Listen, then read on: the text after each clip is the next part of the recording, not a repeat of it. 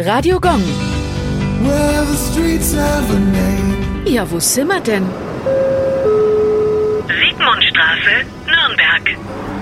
Die Siegmundstraße liegt im Stadtteil Doos und führt hauptsächlich durch Industriegebiet. Sie ist nach Kaiser Sigismund benannt, der am 15. Februar 1368 in Nürnberg geboren wurde.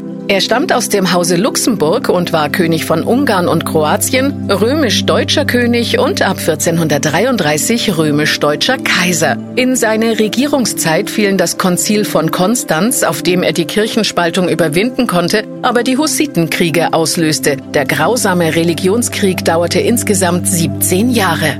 Radio Gong. Well,